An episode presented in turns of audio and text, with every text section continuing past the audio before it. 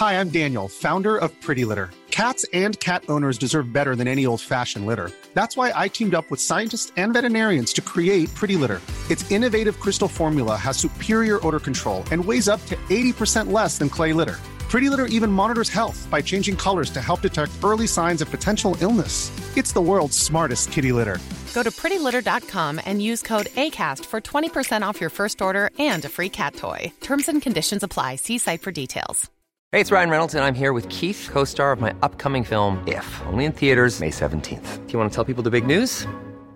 All right, I'll do it. Sign up now and you'll get unlimited for $15 a month in six months of Paramount Plus Essential Plan on us. Mintmobile.com slash switch. Upfront payment of $45 equivalent to $15 per month. Unlimited over 40 gigabytes per month. Face lower speeds. Videos at 480p. Active Mint customers by 531.24 get six months of Paramount Plus Essential Plan. Auto renews after six months. Offer ends May 31st, 2024. Separate Paramount Plus registration required. Terms and conditions apply if rated PG. Quality sleep is essential. That's why the Sleep Number Smart Bed is designed for your ever evolving sleep needs. Need a bed that's firmer or softer on either side? Helps you sleep at a comfortable temperature? Sleep Number Smart Beds let you individualize your comfort so you sleep better together. JD Power ranks Sleep Number number 1 in customer satisfaction with mattresses purchased in-store. And now, save 50% on the Sleep Number limited edition Smart Bed for a limited time. For JD Power 2023 award information, visit jdpower.com/awards. Only at a Sleep Number store or sleepnumber.com.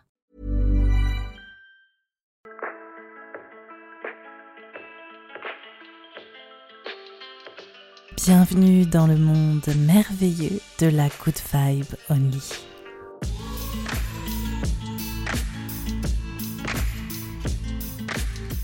La Good Vibe Only, c'est un podcast dédié aux créateurs de l'intuitif, aux artistes du spirituel, aux entrepreneurs du développement personnel et aux accompagnants des soins alternatifs. Je m'appelle Annabelle Lem. J'ai décidé de faire ce podcast parce que je suis moi-même une créatrice de l'intuitif. Dans ce podcast, je vais surtout te donner ma vision d'insider pour que nos pratiques n'aient plus aucun secret pour toi. Ainsi, je vais t'aider à identifier les dérives de l'entrepreneuriat spirituel et du New Age, mais j'espère aussi t'offrir des pistes pour vivre ta spiritualité de manière plus engagée et inclusive. Si ce podcast t'éclaire et t'apporte des clés de compréhension sur ta façon d'entreprendre et ta pratique spirituelle, note le podcast sur la plateforme de ton choix et tu peux également laisser un commentaire pour me faire savoir tes ressentis ou m'envoyer un MP sur Instagram. Bonne écoute.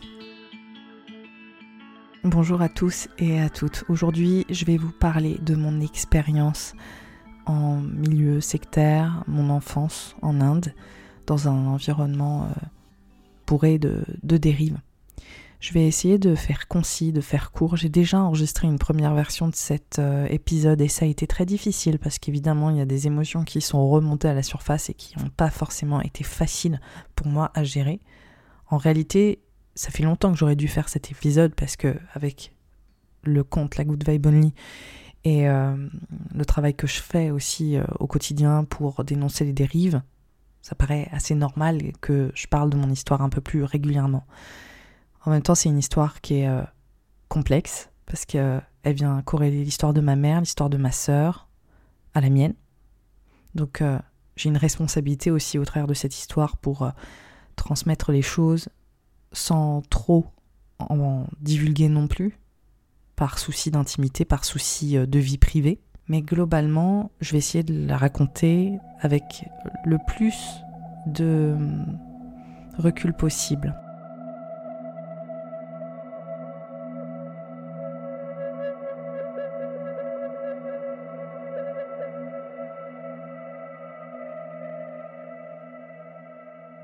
Cette histoire, elle commence à Cannes. Je suis née dans une famille euh, surprivilégiée. Ma mère est décoratrice d'intérieur, restauratrice de tapisserie ancienne, et mon père est designer, architecte d'intérieur. Les deux sont férus de peinture et sont peintres aussi, à côté.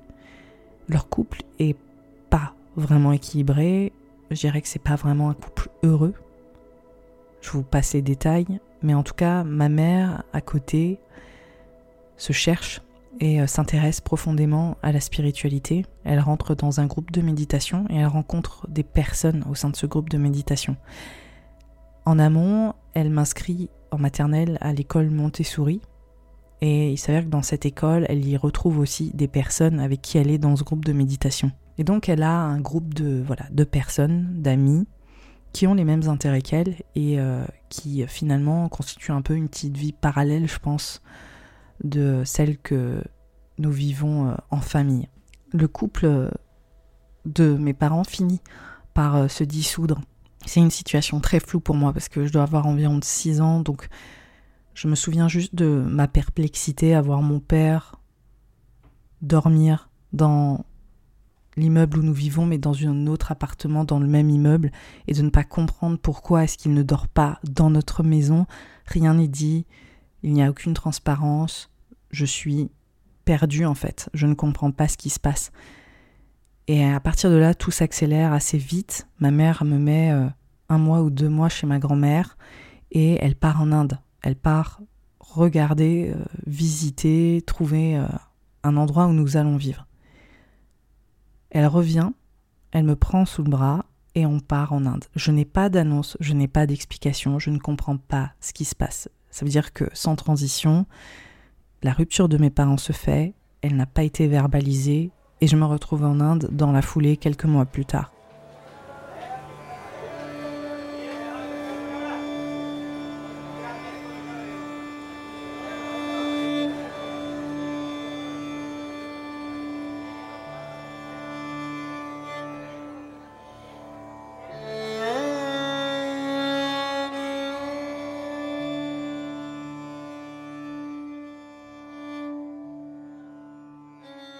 Là, c'est un moment assez choquant, juste de débarquer en Inde aux alentours de 7 ans, parce que euh, à tous les niveaux, c'est juste. Euh, ça n'a rien à voir avec la France. Il faut savoir que c'est l'Inde avant la mondialisation. Donc, euh, le niveau de pauvreté, on voit une précarité qui est juste inimaginable, en fait. En, France, c'est impossible, c'est insondable en fait. On ne connaît pas ça quand, quand on vit ici. On emménage Pondichéry. Pondichéry, c'est un comptoir français. C'est une, une ville charmante où vivent énormément d'Occidentaux. Il faut savoir qu'à côté, il y a Euroville, c'est une cité idéale. Je dis une cité idéale parce que c'est un concept qui a été créé par la mère Romindo pour créer une espèce de havre de paix où euh, toute l'humanité se retrouverait pour atteindre un nouvel état de conscience. Donc on est encore sur un délire de communauté qui tend vers un idéal spirituel qui a été fait par une Française, la mère, et un Indien. Je ne voilà, je suis pas experte, mais en tout cas, je me souviens très très bien de cet espace, de cette communauté. Et dans, dans cette ville, il y avait également des Auroviliens, donc des personnes qui vivaient à Auroville, mais qui étaient aussi Abiasi et qui faisaient partie du Sage Marg, c'est-à-dire la communauté qui a été qualifiée comme secte par la Mivilude en 1995. Et c'est là où, en fait, en réalité, ma mère se rapproche de, ces adeptes-là et euh, certaines personnes qui faisaient partie de ses amis sur la côte d'Azur avec qui elle partageait euh, des moments de méditation sont carrément allées vivre au Sage Marg, c'est-à-dire dans cette euh, communauté sectaire, et s'établissent là-bas. Donc une fois qu'on est à Pondichéry, que je suis au lycée français de Pondichéry, qu'on s'est installé, on va faire des allers-retours ponctuels au Sage Marg et on va y passer des semaines. Je ne sais pas si c'est euh, même un mois ou deux, mais tout ça reste flou. En tout cas, je me souviens de comment ça se passe là-bas. Le Sage-Marc, c'est un immense terrain vague, des grandes tentes, des centaines, voire des milliers de personnes qui s'agglutinent sous ces tentes, qui dorment sur place, dans, des moustiquaires, sous des moustiquaires. On a le maître qui rythme les journées de ces apparitions les gens euh, se lèvent, méditent avec lui, prennent le repas, ensuite ils vont euh, potentiellement faire la sieste ou reméditer avec lui. Ensuite, il va euh, faire des grands laïus et des grands discours et les gens se réunissent autour de lui, assis à ses pieds pour l'écouter. Il est sur un grand trône, il est tout le temps habillé de blanc, Il a les cheveux blancs, des petites lunettes rondes. C'est un homme d'une cinquantaine d'années et euh, c'est une figure sainte. C'est-à-dire que dès qu'il se balade dans l'ashram, tout le monde le suit. Il y a des personnes agglutinées littéralement autour de lui, derrière lui, et qui suivent chacun de ses pas. Donc on a une figure comme ça de sainteté et quoi qu'il fasse, il est, euh, voilà, il est adulé.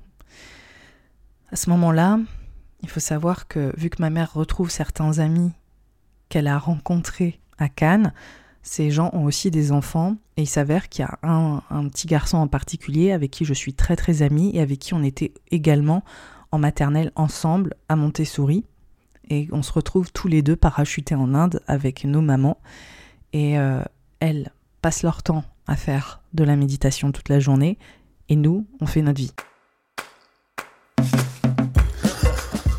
Donc quand je dis on fait notre vie, on fait vraiment notre vie. Ça veut dire que euh, on fait euh, tout et n'importe quoi, on se balade dans les champs, on joue avec des crabes, on joue, euh, on voit des serpents, on voit des vaches accouchées par les fermiers du coin parce qu'on est vraiment sur des hectares. Donc nous, on va faire des kilomètres et se balader. On est vraiment dans un niveau de liberté qui est extrême. Et à côté de ça, vu que ce petit garçon a un esprit très commercial, il tenait absolument à ce qu'on fasse de l'argent et qu'on réussisse à avoir une forme d'autonomie. Et donc on va commencer à se faire rémunérer au sein de l'ashram pour tuer les moustiques coincés dans les moustiquaires et euh, réussir à grappiller quelques roupies. Et avec ces roupies, on va se payer des rickshaws, c'est-à-dire des taxis, et on va traverser la ville de Madras pour aller manger une glace par nous-mêmes alors qu'on avait 7 ou 8 ans. Donc on est dans ce niveau de liberté et euh, on fait, en fait le monde est à nous, on fait ce qu'on veut et euh, on s'invente un univers où euh, les enfants sont rois. Alors il y a quand même une tension hein, entre nous dans le sens où on a des moments de stress, lui et moi, parfois, et on se dit si jamais nos parents ne reviennent pas, comment est-ce qu'on fait pour survivre?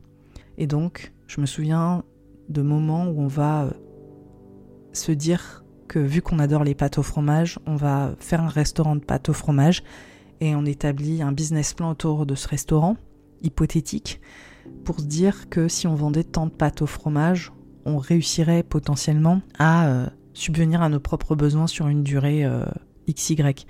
Donc on a quand même des pensées qui sont assez anxiogènes autour de cette autonomie-là, qui nous plaît énormément par moment et parfois nous enlise dans et si on restait seul pour toujours?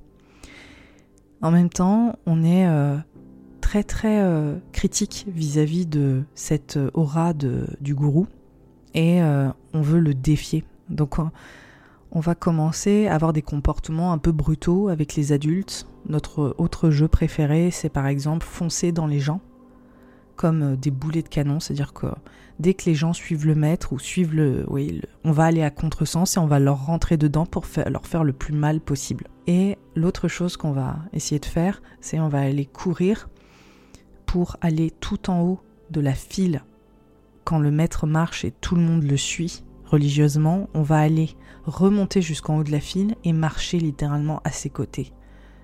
Et donc le défier quelque part. On va, on va tenir à être au même endroit que le maître. Et dans cette démarche, pour moi, ce que j'y vois, c'est l'envie d'être reconnu au même niveau que cet homme qui prend toute l'attention de nos parents. Et on se dit, pourquoi Qu'est-ce qu'il a de plus que nous en fait? Qu'est-ce qu'il a de plus que nous? Et on était vraiment dans cette démarche de le regarder, de lui dire bah tiens regarde, on est deux minots quoi, et en fait on, la mentalité de l'enfant, j'arrive à marcher au même endroit que toi, à la même cadence, et au même niveau. Il y avait vraiment aussi ce jeu-là qu'on aimait à se faire et à tel point que j'étais tellement obsédée dans l'idée d'être au même endroit que le, le, gourou que je lui marchais sur les pieds régulièrement et qui me disait c'est pas grave quand quand on, a mal aux pieds, c'est qu'on est sage. il prenait ça comme un, compliment. Donc il y avait quelque chose où on était euh, dans l'incompréhension de pourquoi cet homme créait autant d'engouement et pourquoi tout tournait autour de lui finalement. C'est une période que je regarde avec pas mal de tendresse parce que euh, il y, avait un monde en fait entre ce petit garçon et moi qui nous appartenait complètement et on jouissait d'une liberté qu'on n'aurait jamais pu avoir en France et en même temps, dans certains moments, par parenthèse, on avait peur et on était euh, stressé, je pense. Il y avait des moments où c'était juste. euh, c'était malaisant. Voilà, c'était juste malaisant. En soi, l'atmosphère de l'ashram, quand on parle de secte, les gens sont là, ils imaginent quelque chose de complètement euh, kubrickien, quoi. Enfin, quelque chose de, de flippant avec des chants. C'est pas absolument pas ça. Enfin, il faut vraiment se documenter là-dessus. C'est juste un système, un système qui est mis en place autour d'une figure d'autorité particulière et tout tourne autour de cette figure d'autorité. Et, euh, et on va voir des personnes rentrer dans un système de croyance qui va les déconnecter de la réalité. Donc en fait, ce que nous on avait, on pouvait voir, c'est surtout des adultes qui étaient dans une quête, dans une recherche, qui étaient aveuglés par euh, par ce gourou, par euh, par euh, ces connexions aussi euh, qu'elles faisaient euh, les unes avec les autres, parce que se tissaient des, des réseaux d'amitié en fait aussi dans cette euh, communauté. Donc ça, ça a été, je dirais, la première étape, le premier chapitre de la connexion avec cette, euh, cette communauté entre ma mère qui rencontre les, les personnes, les premières personnes qui vont devenir ses amies en France, ce groupe de méditation qui est en fait sponsorisé, qui est le Sage Marg en fait, qui est une cellule du Sage Marg en France. Ensuite, elle se retrouve dans une crise terrible au niveau émotionnel suite à la rupture qu'elle va vivre avec mon père. Et c'est le moment où elle va glisser complètement dans euh, la promesse qui est faite par la communauté, par, euh, par aussi ce- ce- cette recherche d'appartenance qui, va qui va se développer. Parce qu'il y a cette faille énorme, il y a cette blessure énorme à ce moment-là. Et ça devient une mère célibataire. Les circonstances de la rupture avec mon père ont été excessivement douloureuses. Et donc, elle est dans cet état immense de vulnérabilité qui fait que elle cherche une bouée de sauvetage et c'est là où le sage Marc va arriver et c'est là aussi ses nouveaux amis vont lui dire on y va ensemble. Donc elle- elle a aussi ce soutien, elle a aussi ce réseau en fait qui s'est déjà établi à ce moment-là et qui lui permettent de se dire ok, je vais réussir à me reconstruire et pour me reconstruire, je vais aller ailleurs. Elle me dira plus tard quand elle, euh, elle sera, quand je serai adulte plutôt, elle, elle me dira j'avais besoin de sentir que je pouvais exister n'importe où dans le monde, surtout d'exister, je pense aussi, sans mon père. Donc, ça a été euh, plutôt dans cette démarche-là, et sauf que, au lieu de, de vraiment embrasser cette blessure, la traverser, la vivre, il y a eu cette volonté d'éviter la blessure, cette volonté de rebondir tout de suite. Et c'est ça aussi l'évitement. C'est il y a un immense un immense gouffre qui s'étend devant moi et je vais pas aller le confronter. Je vais aller le surpasser. Je vais faire quelque chose d'encore plus grand par-dessus. Je vais créer un pont et je vais atteindre un autre niveau pour euh, m'envoler au-dessus de tout ça. Et c'est ce qui s'est passé.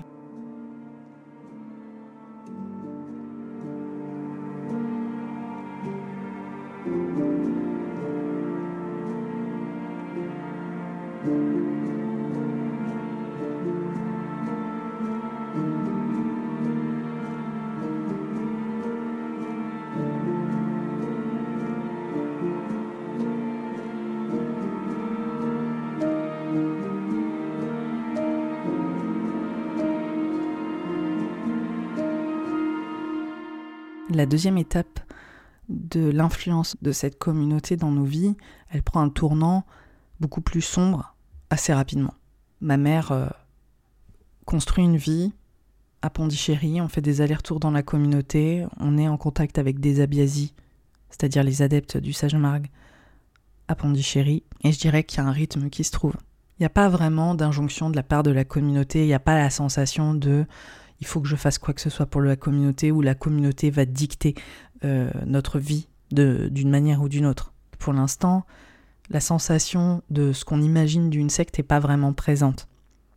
Mais les choses vont tourner assez rapidement parce que ma mère va créer des, espaces de méditation pour euh, les abiazis, pour euh, le réseau en fait de personnes qui sont connectées à cette communauté. Et donc un jour, elle vient accueillir plusieurs personnes pour créer un moment de méditation ensemble dans notre maison. Chose qui arrivait régulièrement. Il y avait du monde en fait à la maison. Il y avait aussi des amis, ça grouillait, il y avait des amis artistes, il y avait beaucoup de créateurs, il y avait beaucoup de personnes sensibles, il y avait, il y avait ce qu'on pourrait dire un peu des hippies aujourd'hui, mais là c'était les années 90, donc c'est pas vraiment ce qu'on imagine là à Ubud et tous les, c'est pas du tout les mêmes populations en fait, c'est pas des millénials, c'est des, c'est des boomers, c'est pas le même, c'était pas, c'était pas le même délire, même s'il y avait, il y a évidemment, je dirais des des points de raccord avec euh, les choses euh, qui se passent aujourd'hui, mais c'était pas tout à fait la même ambiance. Je veux dire, moi j'adorais les amis de ma mère, j'ai, il y en a certains que j'aime euh, beaucoup encore énormément, où j'ai énormément de tendresse pour eux. C'est des artistes vraiment brillants, ou des gens qui en tout cas m'ont apporté énormément de réconfort, c'était pas juste des gens complètement perchés ou ailleurs. Et il y avait des personnes qui suivaient de loin un peu les préceptes hein, du, du maître, Chari, Chariji, mais c'était pas forcément. Il n'y avait pas ce côté euh, hypnotique. Ils n'étaient pas hypnotisés par euh, le gourou. C'était juste, ah tiens, il a des enseignements intéressants, etc. Mais ça s'arrêtait là. Sauf que, en fait, parmi tout ce, groupe d'amis et ces abiasis et les, certaines personnes qui étaient vraiment adeptes et d'autres qui abordaient ça plus de manière superficielle, un jour, un homme qui est un Abyazi, qui est un adepte, hein, vraiment, vraiment investi de la Shri Arandram Mission, de, euh, cette, euh, de cette communauté, va venir à un événement et euh, va rencontrer ma mère.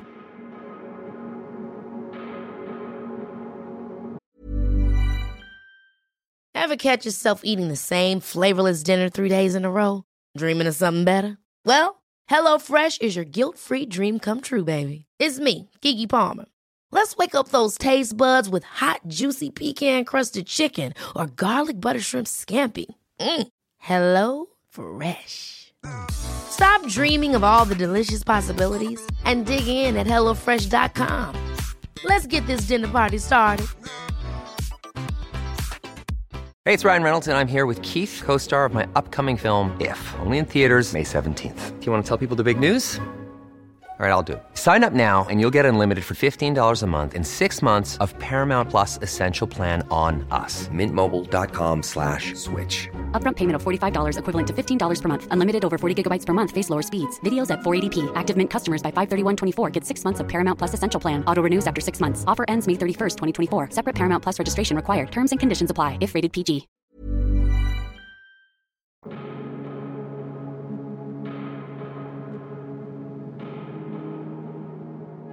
Cet homme, c'est un, type super charismatique, qui a une présence, qui a un statut, parce que c'est le directeur de l'Alliance française de Bangalore, parce qu'il est euh, intelligent, il présente bien, et donc, naturellement, ma mère va tomber sous le charme. Et donc là, on, on retombe finalement exactement un peu comme dans le même schéma, c'est-à-dire sans transition, on va emménager chez lui. D'abord sous prétexte de passer quelques semaines en vacances. Une fois qu'on est là-bas, elle m'annonce qu'on reviendra plus jamais à Pondichéry, que c'est notre maison aujourd'hui. Donc, euh, bon, vous pouvez vous imaginer que c'était quand même assez, euh, assez euh, déstabilisant. Là, j'ai environ 8 ans, et donc, on se met à vivre à Bangalore. Là, je dois m'adapter à une scolarité totalement étrangère, je suis plus du tout au lycée français, je dois parler anglais H24, et en fait, il s'avère que cette personne qui avait un aura particulier qui dégageait quelque chose de une autorité naturelle qui, semblait euh, digne de confiance était en fait quelqu'un qui avait des gros problèmes d'addiction, une grosse violence et qui était euh, profondément euh, toxique. Il faut savoir que ça, je l'ai compris tout de suite en, en tant qu'enfant. Je l'avais tout de suite distingué qu'on était sur une personne très très très problématique j'ai essayé de le dire à ma mère, mais à ce moment-là, elle n'était pas capable d'entendre. Enfin, je pense qu'il fallait qu'elle euh, vive quelque chose. Donc, c'est ce qui s'est passé. Là, par contre, les choses sont parties très très rapidement dans une dimension très euh, dure, parce que ce, cet homme, qui était très euh, happé hein, par la communauté, par le gourou, qu'il voyait comme une figure paternelle de substitution, lui a parlé du fait qu'il avait rencontré ma mère, qu'il souhaitait construire quelque chose avec elle, qu'il comptait avoir un enfant ensemble, etc. Mais qu'avec moi, ça ne passait pas.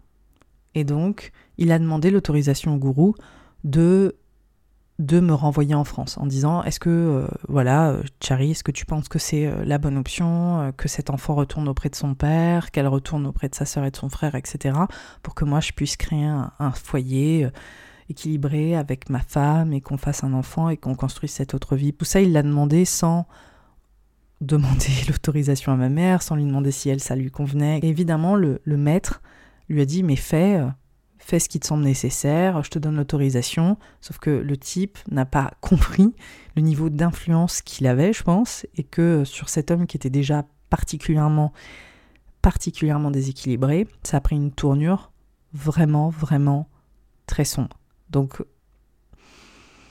il a. Je vais vous passer les détails, mais en gros, il, a tout fait, tout fait pour que je veuille m'en aller par tous les moyens, voilà, que ce soit violence physique, violence verbale, ça n'a pas vraiment fonctionné. Et ensuite, il s'en est pris à ma mère, de la même manière. Donc, on est rentré dans un cercle vicieux de le gourou a dit que elle pouvait, enfin qu'elle devait rentrer. Finalement, au final, ce n'était plus son désir, mais c'était le gourou qui avait décidé que. Et on est rentré dans une guerre en fait, voilà, intestine, et euh, moi, je ne suis pas rentrée en guerre parce que j'étais un enfant de 8 ans et demi, mais j'étais euh, terrorisée. Et euh, ma mère est tombée enceinte à ce moment-là. Et donc, on a vécu, je dirais, ouais, deux ans de violence non-stop. Ça a été profondément destructeur. Et donc, ma mère, une fois que ma sœur est née, qu'elle a réussi un tout petit peu à se remettre sur pied en postpartum, on s'est échappé. On s'est échappé de, de, de l'Inde et euh, un peu comme quand, comme quand on est arrivé de manière extrêmement brutale, sans, transition, avec euh, par contre ma petite sœur. Et donc euh, là, on est rentré en France. On a coupé les ponts avec cet homme, même si y a eu, ça s'est fait progressivement évidemment, parce que les choses peuvent pas se faire très, très rapidement quand un enfant est impliqué dans l'histoire. Mais en gros, la situation, a été affreuse parce qu'on avait quelqu'un de totalement endoctriné qui s'en remettait au gourou d'une manière euh, décérébrée, enfin je sais pas comment dire ça, mais voilà, et qui avait eu le tampon divin de son gourou pour me faire énormément de mal, faire du mal à ma mère et euh, et aussi détruire toute chance, lui, de construire sa propre famille avec son propre enfant. Donc, les choses ont vraiment été euh, très très difficiles. Je ne vais pas rentrer dans les détails parce qu'en fait, ça, ça n'ajouterait euh, rien que un gros malaise à cet épisode qui est déjà très difficile à faire. Et l'impact en fait que cette situation euh, a eu, elle est encore ressentie aujourd'hui Ma mère euh, a énormément de mal à reconnaître qu'on était dans une communauté sectaire ou qu'elle a été impliquée d'une manière ou d'une autre et que ses amis et que voilà même des personnes qui font encore partie de sa vie font partie de ce réseau-là parce qu'elle ne se sentit pas vraiment impliquée, elle se voyait plus comme une touriste malgré le fait qu'elle était avec un adepte très très euh, impliqué. La réalité c'est que ma petite sœur a, a pas grandi avec son père que cet homme a juré une foi absolue et inébranlable envers son gourou et qu'il a renoncé à sa paternité pour ça, dans le sens où il n'était pas intéressé, il avait déjà sa communauté, il a son réseau de support quelque part.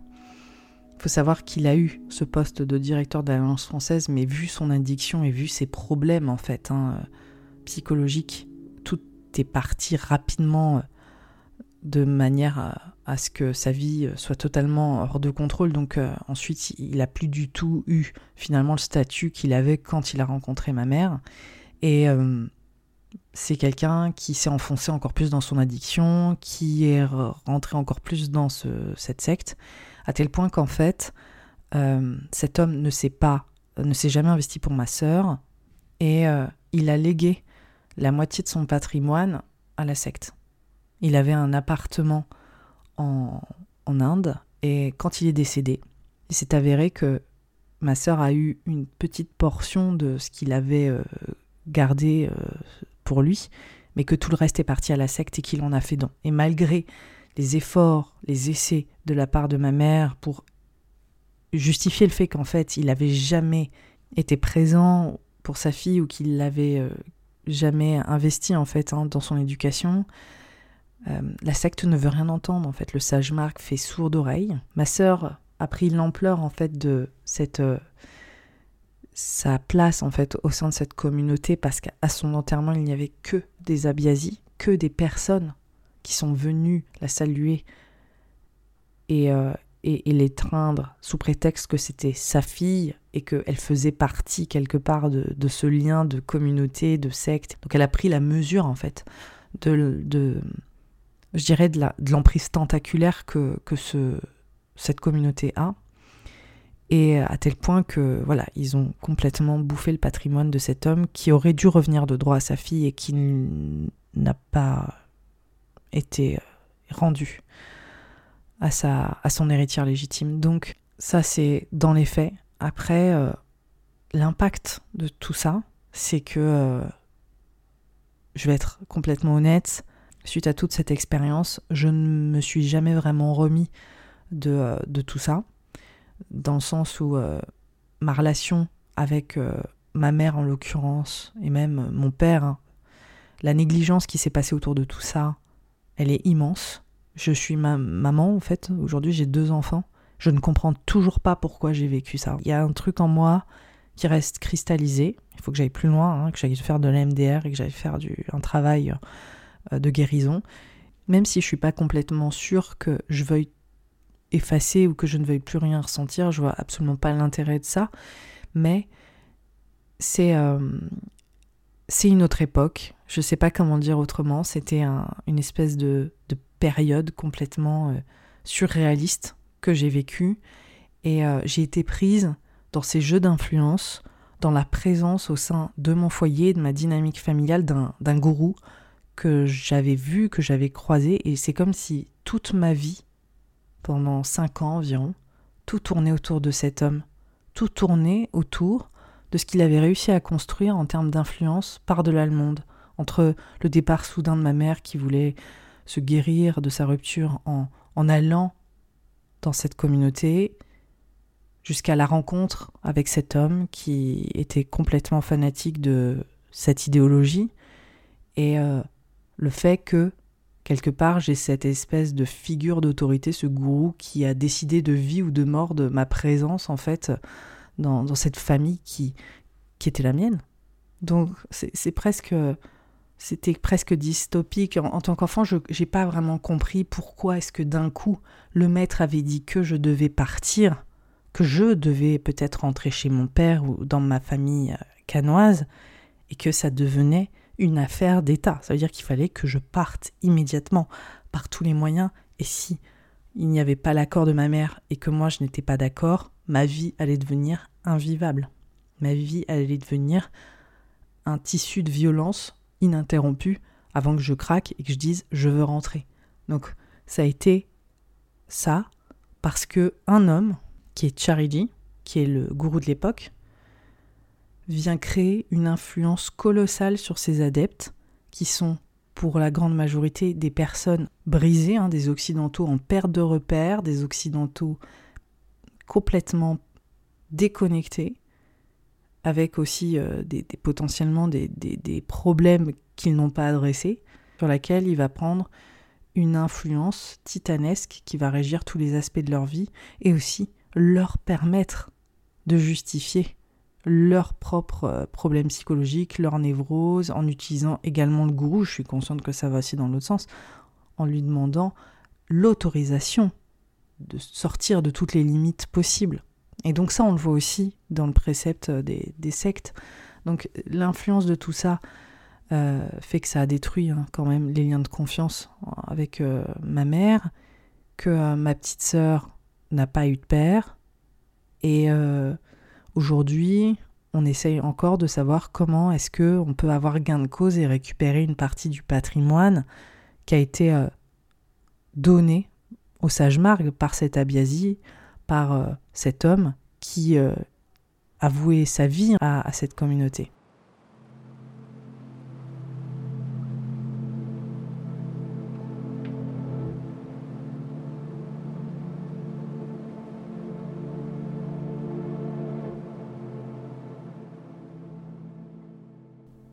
Pour finir, je voudrais dire que personne ne rentre dans une secte. Personne. Les gens rentrent dans un mouvement avant-gardiste qui vient défendre un idéal fort, qui vient défendre des idées pionnières ou précurseuses qui vont euh, permettre au monde d'avancer ou de progresser d'une manière tangible ou plus intangible. On voit des dérives sectaires apparaître partout. Et on voit aussi comment, dans ces, communautés-là, le rêve est de guérir en fait, et de se guérir, et de guérir le collectif, et de tendre vers quelque chose de beau de, cette, de cet acabit, de cette grandeur. Et malheureusement, c'est là où, dans les sectes, ces, ces grands idéaux finalement euh, vont tourner au cauchemar, sous prétexte qu'on veut défendre quelque chose de grand. Donc c'est vraiment l'enfer est pavé de, bonnes intentions. Les sectes, c'est jamais tout noir ou tout blanc. Je fais que de le répéter euh, en MP. Euh, c'est pas binaire. Il y a des choses incroyables qui se passent, il y a des choses vraiment terribles qui s'y passent. Et c'est là où on est, dans une dissonance en fait totale, exactement comme l'expérience que j'ai eue avec euh, le petit garçon et moi, où on était à la fois ébahis de tant de liberté et d'autonomie et qu'on vivait une aventure. C'était Indiana Jones tous les jours en fait pour nous. On était dans la nature indienne, on faisait des choses incroyables, on était capable d'avoir une liberté totalement inespérée et qu'on recherchait et en même temps, il y avait des moments de malaise, il y avait des moments de peur, il y avait des moments de et si, il y avait des moments de c'est qui ce type en fait? Pourquoi il fait ça à nos parents? Pourquoi est-ce qu'il ne nous regarde plus? Et donc on voit qu'il y a deux réalités qui, euh, qui s'invoquent, qui s'imbriquent l'une avec l'autre. Je n'ai pas parlé de l'histoire du sage Marc. L'histoire du sage Marc, je pense que j'en ferai un épisode à part entière parce que c'est extrêmement complexe. Il faut savoir que le sage Marg existe depuis 1945. Quand j'y étais, c'était le troisième gourou mais après, il y a eu des guerres de succession au sein de voilà l'héritage du gourou d'avant, etc. Donc c'est une histoire pas possible, c'est assez complexe. En tout cas, Chari, Chariji a été à un moment donné, c'est le gourou que j'ai été amené à rencontrer, était amené à être le successeur légitime. Au dernier moment, ça n'a pas été le cas, mais il a continué en fait à créer le mouvement de son côté parce que il avait globalisé le sage marc il avait commencé à mondialiser l'influence du sage marc en envoyant des abiazis un peu partout en Europe pour ouvrir des micro-centres de méditation. Et c'est encore le cas aujourd'hui, hein. je veux dire, ça existe encore. Il y a eu une affaire avec le sage Marg sur, euh, à Lille où il y a eu un, endroit de méditation qui a été ouvert et il y a eu une, une, activiste qui a prévenu en fait qu'il s'agissait d'une secte qui était en train d'enrôler en fait ses prochains euh, adeptes et ils ont fait fermer le lieu. Elle a été attaquée en diffamation par le sage Marg. Elle a fini par gagner. Tout ça, vous pouvez le Google. Euh, c'est comme ça que j'ai découvert. Le sage Marg existe encore. Aujourd'hui, euh, il est rebrandé par Heartfulness, c'est le nouveau nom. Le, le, gourou a changé, Chariji est mort, et maintenant c'est euh, un autre homme qui, est, qui, a pris la suite, Kamlesh Patel, et là le sage Marg, qui est devenu Heartfulness, même si on peut encore voir que c'est le sage Marg hein, sur le site, est devenu une industrie de la spiritualité encore plus globale, ils ont encore plus d'influence, ils ont encore plus d'argent. L'homme qui a repris, il est euh, dans Sage Marg depuis 1976, euh, mais c'est lui maintenant qui est en charge de l'organisation. Euh. Donc finalement, c'est une organisation qui est encore bien bien là, qui est très présente. Il y a eu plein de problèmes hein, autour du Sage Marg, parce qu'il y a eu plein d'enfants en fait qui sont retrouvés dans la même situation que moi, qui ont été emmenés par leurs parents, leur mère ou leur père euh, dans, cette, euh, dans ces ashrams. Et euh, en fait, on est dans ces vagues des années 90 où il y a eu énormément de divorces, il y a eu, voilà, tous les. Je pense qu'il y a eu énormément de, de, de, de problématiques autour de mariage en pleine, en pleine implosion et de guerre entre les, parents et entre les familles. Et donc certains partaient à l'étranger. Et donc euh, ça a été une situation qui s'est reproduite plusieurs fois. Il y a eu de tels conflits entre les parents et la garde des parents autour de l'enfant. Ça a été signalé à la Mivilude. Je pense que ces guerres comme ça autour des divorces et de parents qui partent à l'étranger dans des communautés en Inde ou des choses comme ça, c'était quand même des situations assez euh, marginales. Alors qu'aujourd'hui, maintenant, c'est extrêmement courant, sans parler du principe du divorce, mais de parents qui vont faire vivre leurs enfants dans des communautés avec cette espèce de d'explosion de, de mouvements spirites et de micro-communautés sur les réseaux et de retraites et de ci et de ça. Quand je regarde des vidéos, je vois énormément d'enfants ou même de bébés qui sont emmenés dans des retraites ou des choses comme ça. Je pense que ces situations vont se reproduire. Je pense que c'est des situations qui vont continuer à à augmenter et à être de plus en plus problématique. Donc euh, là, on est dans une espèce de vague, encore une fois, dans une sorte d'Eldorado d'une spiritualité New Age complètement euh, ravagée, qui vient faire du mal aux enfants et aux familles. Là, je suis un peu réac, mais franchement, euh, on peut le dire. Et vraiment, c'est, je pense, des histoires comme la mienne qui vont continuer de sortir au fur et à mesure et qui vont continuer d'émerger. Et je vous avoue que c'est un sujet qui m'inquiète quand même assez particulièrement et qui me touche énormément. Voilà, c'est tout ce que j'avais à dire concernant cette expérience. J'espère que ça vous a donné un peu de contexte. Je reparlerai de Heartfulness, je reparlerai du Sage Marg, je parlerai de tout ce système autour de, cette euh, secte, de cette communauté qui s'est fait un énorme rebranding, qui est plus forte que jamais aujourd'hui, qui euh, engage de nouveaux adeptes un peu partout, en France, en Europe, aux États-Unis et ailleurs. Je pense que je risque potentiellement d'avoir euh, des, répercussions hein, si j'en parle parce qu'on est vraiment sur un gros mastodon là, on n'est pas juste sur une coach euh, spirituelle XY, on est sur une grosse grosse orga. Mais euh, voilà, je pense que quand je me sentirai prête d'en parler et de décrypter le danger de cette organisation et euh, de le mettre en lumière, euh, je le ferai. En tout cas, je le fais déjà dans cet épisode. Et euh, j'espère que ça vous donnera justement les informations nécessaires pour comprendre pourquoi je fais la Good Vibe Only, mon expérience avec ça et les répercussions tangibles que ça a dans, dans la vie d'une personne. Merci d'avoir écouté cet épisode. Je vous remercie d'être présent sur la Good Vibe Only, d'être sensible à ces dérives, euh, de, de les partager, de dialoguer autour de ça, d'accepter aussi de voir vos croyances challenger parfois, d'essayer de remettre de la conscience autour de tout ça. C'est un travail qui est super précieux. Je suis vraiment heureuse que vous y soyez réceptifs et réceptives. Je vous souhaite un super début d'année 2023 et je vous dis à très vite avec un nouvel épisode.